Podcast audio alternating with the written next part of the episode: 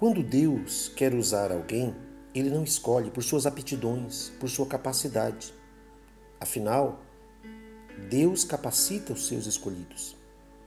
E ele usa aqueles que se colocam à disposição de serem usados, transformados por Sua palavra e que possam cumprir o propósito e o chamado de Deus. É desta maneira que Deus trabalha.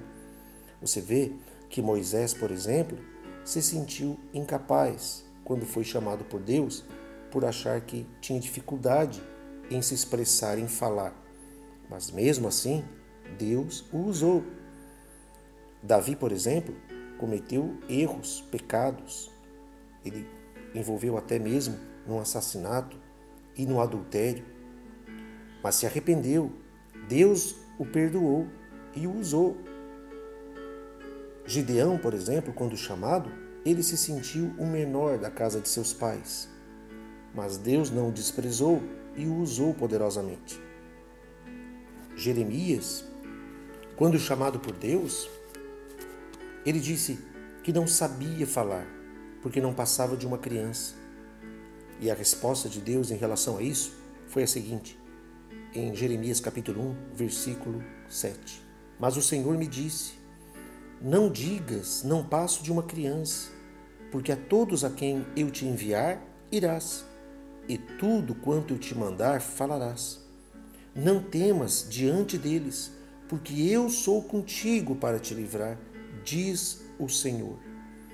Que maravilhoso esse nosso Deus, esse Deus que, apesar de sermos falhos, de sermos pecadores, mostra a sua abundante graça para conosco. Não para passar a mão por cima do nosso erro e do nosso pecado. Hipótese alguma. Mas Deus é justo, é verdadeiro e conhece o mais íntimo do nosso coração. Portanto, as nossas fraquezas e limitações não anulam a vontade e a verdade de Deus que está em Sua palavra. Jamais pense que a sua falha, que as suas limitações podem impedir o agir de Deus. Jamais. Porque o próprio Deus, ele fala em Jeremias capítulo 1, no versículo 12, ele disse para Jeremias, isso serve para nós.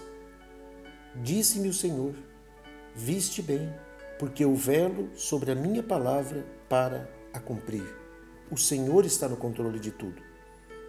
Ele usa quem ele quer, do jeito que quer, da forma que ele bem entender, porque ele é Deus, ele é soberano.